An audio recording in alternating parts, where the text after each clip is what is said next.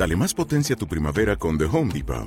Obtén una potencia similar a la de la gasolina para podar, recortar y soplar con el sistema OnePlus de 18 voltios de Ryobi desde solo 89 dólares. Potencia para podar un tercio de un acre con una carga. Potencia para recortar el césped que dura hasta dos horas. Y fuerza de soplado de 110 millas por hora. Todo con una batería intercambiable. Llévate el sistema inalámbrico OnePlus de 18 voltios de Ryobi. Solo en The Home Depot. Haces más. Logras más. Este podcast forma parte de Evox Originals. Disfruta de este avance.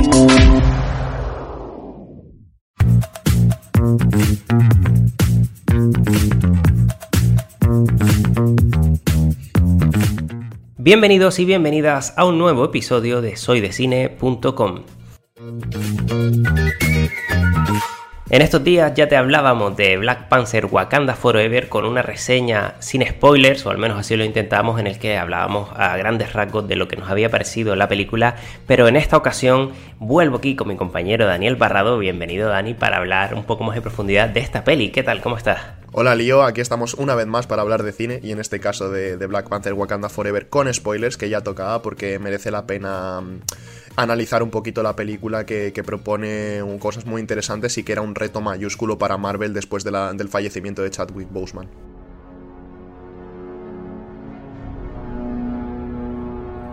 Una película que esperábamos con muchísima ganas, ya lo comentábamos en el, en el programa anterior, y que quizá nos ha dejado un poquito frío, ya te lo comentaba, lo comentábamos ahí, a mí me gustó, me entretuvo, pero creo que tiene grandes problemas esta película que hacen que esté bastante por debajo de otras producciones que hemos tenido en Marvel en la fase 4, aunque en mi opinión está siendo quizá la peor fase de Marvel con diferencia hasta el momento, con productos como Miss Marvel, que no me gustó nada, ah, sobre todo la serie She-Hulk, que tampoco me gustó, a pesar de algunos episodios que, que, sí, que estaban bien y demás.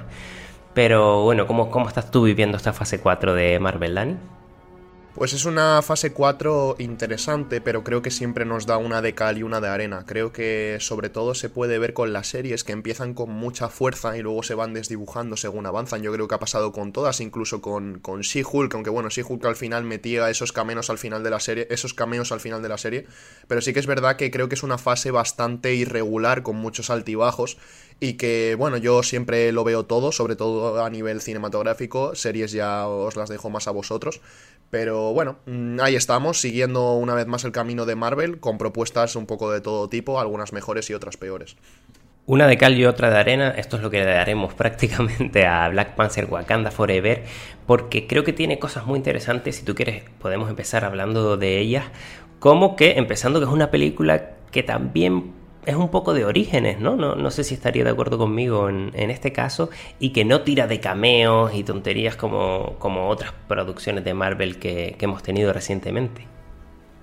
Sí, se agradece que a pesar de ser una película evento, no lo sea por sus cameos o las sorpresas que ésta depara durante el visionado, sin embargo sea un evento por lo que significa en cuanto a composición argumental, sobre todo porque perdimos al personaje de Chadwick Boseman y tenían que volver a abrir una historia con un nuevo Black Panther, por lo cual era importante no sentarse en la butaca y ver qué era lo que proponía Marvel, y luego se aleja mucho de, de estos momentos en los que sale un superhéroe que todo el mundo espera, se aplaude en la sala y nos vamos a casa y olvidamos la película. Así que en ese sentido aplaudo que sea una película que aporta cosas por sí misma y tenemos el origen de un, de un personaje muy importante de los cómics que es Namor, que siempre ha sido muy querido por los fans de las viñetas. Tal y como dices, una película que lo tenía muy difícil tras la muerte de Chadwick Boseman. Recordemos que, bueno, ya no sé hace cuánto falleció, pero en 2020 o 2019, no, no, no recuerdo 2019 a finales, creo recordar. una noticia bueno, muy dura que afectó a, toda Marvel en sí. Hemos tenido varios homenajes desde entonces en, producciones de, la compañía, creo que incluso hasta un documental o algo así en, Disney Plus. Y bueno, la película empieza con un homenaje que a mí personalmente me puso los pelos de punta, Dan, incluso esos créditos, bueno, e, e, esa intro de Marvel tan famosa dedicada exclusivamente a, a Chadwick Boseman, tal y como ocurrió en su día tras la muerte de Stan Lee. Recordemos que también, no recuerdo si fue en Viuda Negra, también tuvo su, propia intro personalizada. Con, con, el sonido simplemente del viento, un silencio sepulcral que se hizo en, en mi sala de cine mientras aparecía esta intro Pero bueno, a raíz de ahí, bueno, en primer lugar eso, esta introducción, ¿no? Este, este momento de duelo, de despedida al personaje de Chadwick Boseman, que, que, ¿cómo la viviste tú en, en el cine?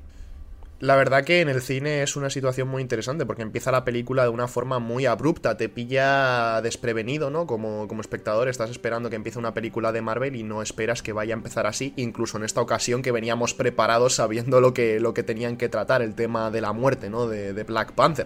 Pero sí que es cierto que es una escena súper impactante que empieza sin sonido y comienza como una espiral muy interesante para poder frenar la muerte de, de Chala que, spoiler, no lo consiguen, obviamente, como tal y como en la vida real.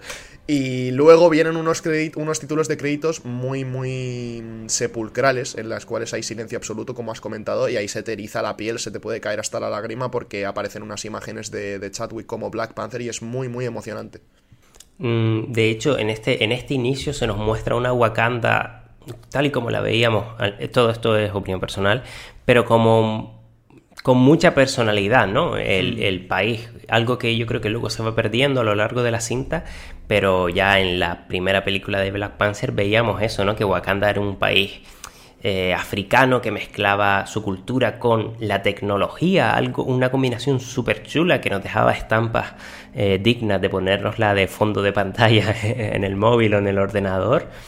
Y bueno, luego a raíz de este momento, pues sí que se va viendo cómo Wakanda eh, bueno, el resto de potencias mundiales tienen el foco puesto en, Wakanda por el vibranium que, del cual el país es rico porque lo quieren. De hecho, hay como ciertos intentos de, por parte del gobierno francés o, de los militares para, para hacerse con él y demás. Y, bueno, una Wakanda que todavía se intenta recuperar. Aquí en el primer acto lo que vemos más bien es esa fase de duelo, ¿no? Que están intentando superar los personajes principales, el de su hermana y el de su madre sobre todo, ciertos conflictos que vemos por ahí.